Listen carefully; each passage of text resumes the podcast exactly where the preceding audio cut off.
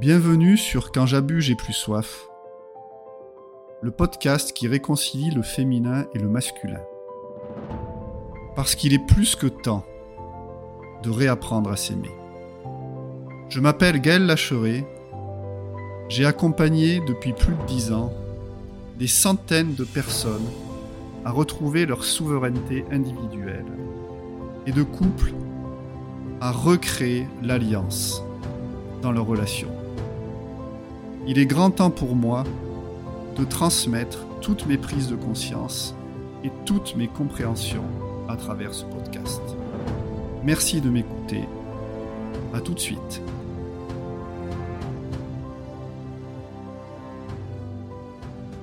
Bonjour les amis, bienvenue sur mon podcast. Je suis comme à chaque fois très heureux de vous retrouver. Et je suis particulièrement heureux aujourd'hui parce que les commentaires commencent à arriver sur mon podcast. Et ça, c'est super. C'est super parce que d'une part, ça m'encourage à continuer. Et puis, ça me donne l'occasion de vous répondre. Et je m'engage ici avec vous à répondre à toutes vos questions. Parfois, peut-être en regroupant certaines questions sur le même thème. Euh, et en tout cas, d'y répondre à plus ou moins court terme parce que c'est pour moi un des objectifs de ce podcast qui est d'interagir avec vous. Je n'ai pas envie d'être un enseignant qui transmet et qui reste planqué derrière son savoir et ses certitudes.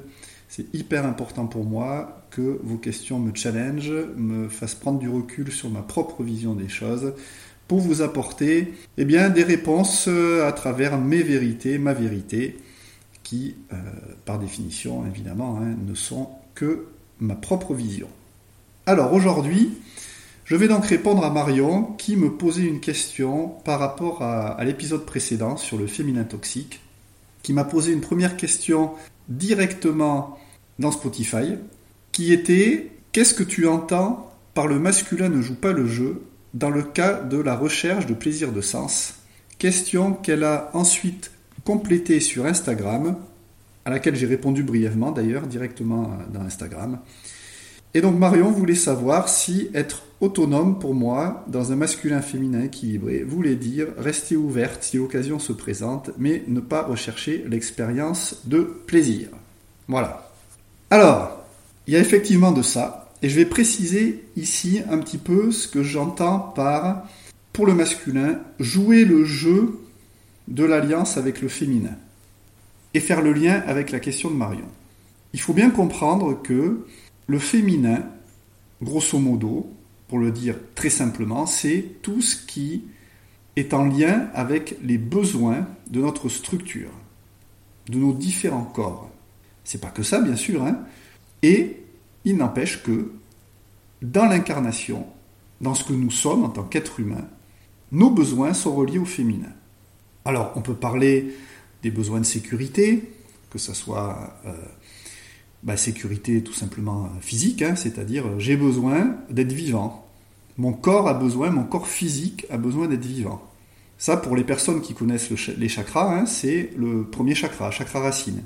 Là, on parle de survie, on parle de d'existence en tant que corps. Et puis après, si on monte les chakras, le deuxième chakra, le chakra sacré, est relié à l'affect, aux émotions, au lien avec l'autre, avec les autres, au lien avec le vivant. Et ce deuxième chakra est aussi le siège de l'amour de soi. Et l'amour de soi, non pas un amour inconditionnel, qui lui est plutôt associé au chakra du cœur, mais un amour très incarné. C'est-à-dire, par exemple, comment est-ce que je m'aime dans mon corps? Comment est-ce que j'arrive à prendre soin de moi? Comment est-ce que j'arrive à être en lien avec mon incarnation? Comment est-ce que j'accueille mon incarnation? Et dans un monde idéal, c'est ce que j'explique d'ailleurs dans mon livre qui va sortir, je croise les doigts, avant Noël, dans un monde idéal, chaque être humain devrait être capable de s'apporter tout ce dont il a besoin. Donc premier chakra, sécurité du corps. Deuxième chakra, sécurité affective. Ainsi de suite. Je ne vais pas rentrer dans le détail là, là tout de suite, hein, je ferai des épisodes dédiés plus tard. Mais dans un monde idéal, en tout cas, si je reste dans le deuxième chakra, lien à soi, sécurité affective, je devrais être capable de m'aimer dans mon incarnation. de, m'apporter de la douceur. Le deuxième chakra, il est également associé au côté maternant, enveloppant. C'est un chakra éminemment féminin. C'est le chakra aussi associé à l'énergie de l'amant, hein, le chakra qui veut être en lien. Et donc, je devrais être capable, par mes actions, par exemple, en prenant un bain, par exemple, en, faisant du sport, en, bah, pardon, par exemple, en m'alimentant correctement, je devrais être capable de m'apporter toute cette douceur et d'avoir ce regard aimant, cette conscience aimante, masculin sain, conscience de ce que je suis, amour de ce que je suis en tant qu'être incarné, et je ne devrais, de fait, ne plus dépendre de l'extérieur pour m'apporter cet amour. Ça, c'est le monde idéal. C'est ce que j'essaie à titre personnel, c'est ce vers quoi j'essaye de tendre, en ayant conscience que, comme tout idéal, évidemment, c'est pas accessible, simplement c'est comme une étoile dans le ciel, ça nous donne une direction. Ok. Le hic, bien évidemment, c'est que nous avons tous été, à un moment donné ou à un, autre, dans notre enfance, dans notre petite enfance, nous avons tous été acteurs d'expériences ou témoins d'expériences qui nous ont fait amener à croire ça vient aussi de l'éducation, que nous ne sommes pas aimables tels que nous sommes. Et donc toute cette énergie d'amour vers notre propre incarnation, vers notre corps, toute cette tendresse, toute cette douceur que nous devrions être censés être capables de nous apporter par nous-mêmes, manque à un moment donné ou à un autre. Et petit à petit, en grandissant, nous finissons tous par nous faire croire, ou en tout cas une très grande majorité d'entre nous, sinon il n'y aurait pas autant de business autour de l'amour de soi, et je sais de quoi je parle, j'en fais partie, nous arrivons tous à l'âge adulte avec cette idée que quelque part, à un endroit, nous sommes déficients. Et quelque part, à un endroit, nous n'avons pas le droit de nous traiter avec douceur et de nous accorder le plaisir que nous avons légitimement le droit de vivre. Parce que le plaisir fait partie de l'incarnation. Alors qu'est-ce qu'on fait tous? Ben, si je m'autorise pas moi-même à vivre ce plaisir des sens, si j'ai trop de freins, trop de jugements, trop d'empêchements à l'intérieur de moi, si c'est impossible de m'accorder ça, qu'est-ce que je vais faire? Je vais aller le chercher à l'extérieur de façon non consciente. Quel est le risque? Le risque, c'est que quand on est dans une démarche non consciente d'aller combler un manque à l'intérieur de soi, par définition, ou comme conséquence immédiate, nous ne sommes plus souverains dans notre royaume. C'est-à-dire qu'à un endroit ou à un autre, comme je suis en manque de quelque chose, je suis obligé de faire un compromis avec moi pour me remplir de ce dont j'ai besoin. Parce que si je m'aimais déjà suffisamment, je serais en pleine souveraineté, je serais en état d'amour, et auquel cas je n'aurais même pas à réfléchir à cette quête de plaisir, parce que je saurais déjà dans cette vibration du vivant, dans cette vibration de l'amour incarné, qui en elle-même est déjà extatique.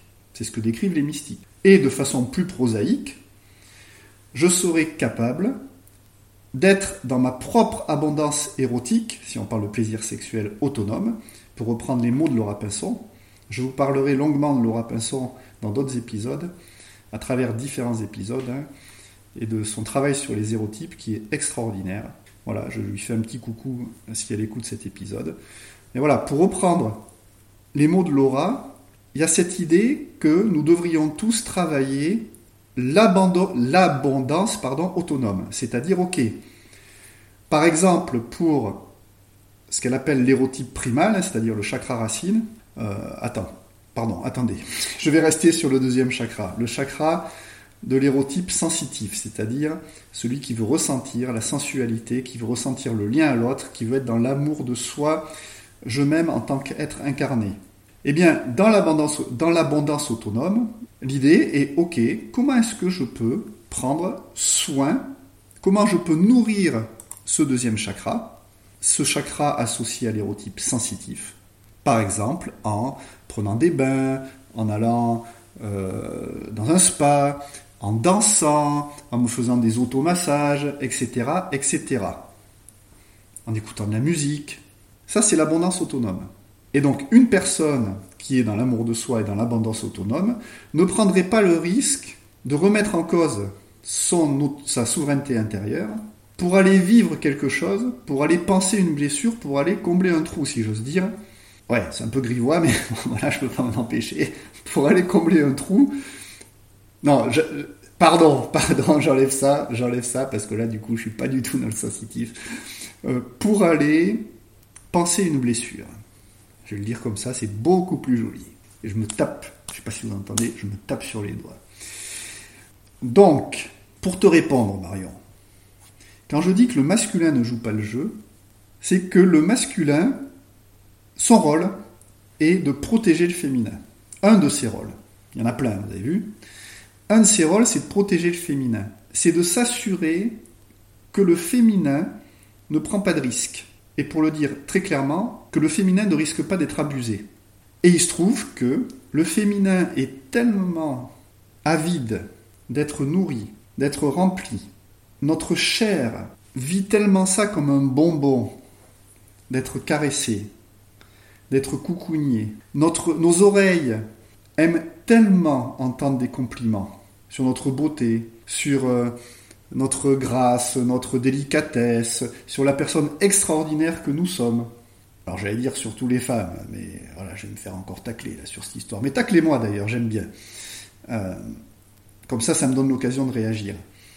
Le féminin, naturellement, a tellement besoin d'être nourri de cette conscience, de ces mots, de ces caresses, qu'il y a un gros risque derrière, c'est que ces caresses, ces mots doux, ces mots sucrés, ces promesses, ne soient pas respectueuses. C'est-à-dire, dans le cas d'une femme hétéro, mais ça marche évidemment pour tout le monde, hein, que l'homme vienne remplir ce besoin, ce manque à combler, non pas à partir de son cœur, non pas à partir d'une position aimante, non pas rempli d'amour pour lui-même, mais en tant qu'homme qui a besoin soit de se décharger sexuellement, soit de ressentir de la tendresse que lui-même n'arrive pas à s'apporter. Même topo, même blessure.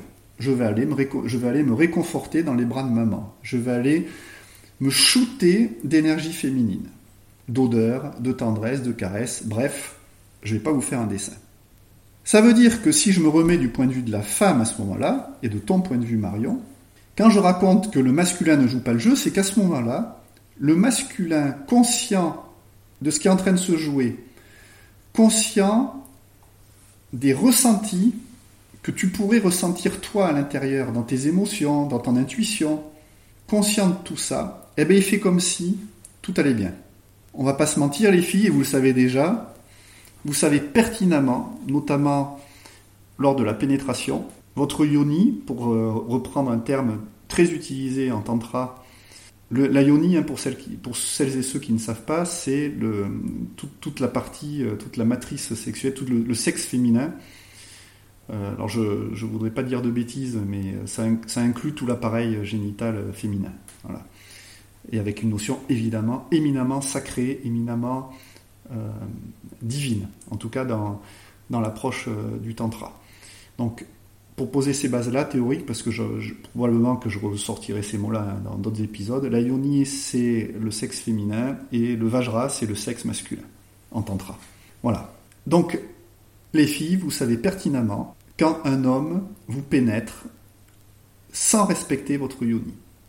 Et je dirais même votre yoni, votre sexe, c'est pertinemment quand il est victime ou quand il est le siège, quand il laisse rentrer une énergie abusive, non respectueuse, qui n'est là que pour euh, des fins de décharge, hein, de plaisir euh, individuel, individuel qu'il n'y a pas de connexion, ou quand il y a une réelle connexion. Quand vous êtes aimé, non pas que comme, comment je vais lui dire élégamment ça, euh, ben, je ne peux pas le dire élégamment, hein, que comme un trou pour que l'homme se décharge, ou que l'homme percute, est avec vous dans votre entièreté. C'est-à-dire qu'il ne voit pas que votre, vos seins et vos fesses. Voilà, je ne peux pas le dire plus clairement. donc votre yoni, elle, elle sait. Et Marion, pour continuer à te répondre, quand je dis le masculin ne joue pas le jeu, c'est que le masculin à ce moment-là ne prend pas en compte les informations de ton corps. Ton masculin qui est censé assurer ta sécurité, qui est censé poser de la conscience sur ce qui se passe et poser une limite et dire non, ben lui il fait comme s'il n'avait pas entendu le message. Il joue au sourd. Et donc à ce moment-là, et donc à ce moment-là, le féminin est bien toxique, c'est-à-dire que l'alliance entre les deux devient toxique pour la personne, pour toi, si je m'adresse directement à toi, parce que ce n'est pas respectueux de l'amour du vivant dans son intégralité qui vient en toi. Il n'y a plus l'alliance entre tes ressentis et ta conscience. Voilà, j'espère que ça éclaire cette partie-là. Et pour terminer de te répondre et pas trop dépasser les 20 minutes, hein, comme à chaque fois, il y a bien donc cette idée, si on veut être dans une alliance intérieure équilibrée, juste, où chacun des deux joue son rôle, donc le féminin envoie des signaux, des ressentis, et le masculin est en conscience, capte les signaux, les respecte, les écoute et assure la sécurité du royaume, et eh bien dans ce cas-là, c'est une attitude où on a conscience de nos blessures, on a conscience de nos croyances, on a conscience de nos autorisations, de nos interdits, et on avance dans le monde en étant bien au clair, en n'ayant pas de déni sur ce qu'on va chercher dans la vie. Il n'y a pas de bon ou de mauvais choix. Il y a est-ce que j'assume mes choix ou pas? Ça veut dire que tu peux tout à fait aller chercher du plaisir à l'extérieur, par exemple, c'est ce que font les libertins, hein, en ayant conscience que, pour le coup, il y a zéro lien affectif et tu ne seras pas aimé, là, en tout cas dans la très grande majorité des cas, pour qui tu es en tant que femme.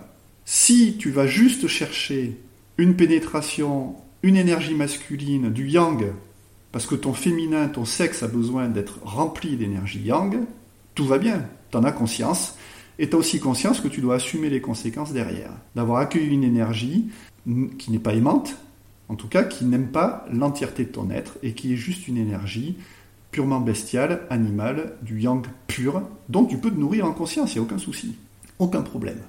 Donc quand c'est une recherche consciente, tout va bien et chacun assume. En revanche, quand c'est une recherche non consciente et que il y a un déni de se faire croire qu'on va chercher quelque chose alors qu'en fait euh, c'est autre chose dont on a besoin, ben là il y a forcément une déception.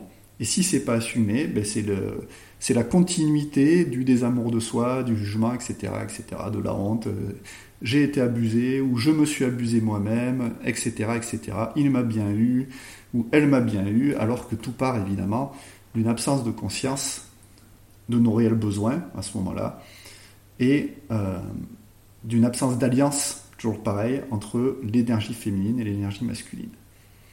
Et pour finir, et là c'est plus pour répondre aux commentaires euh, euh, sur Instagram, eh bien en fait, il y a effectivement cette idée de tout va bien, j'ai le droit de me faire plaisir dans la vie. Il n'y a pas d'interdit a priori, il n'y a pas de morale à mettre derrière, ça fait partie de l'incarnation. Et c'est même euh, une des conditions, à mon sens, pour le bien-être, hein, j'y reviendrai, l'énergie sexuelle étant l'énergie la plus sacrée qui existe et la plus puissante qu'un être humain peut expérimenter. Simplement, ma recherche de plaisir, ou ce plaisir-là, ne doit pas se faire au détriment de ma souveraineté intérieure et au détriment de l'amour que je me porte et de la valeur que je me donne.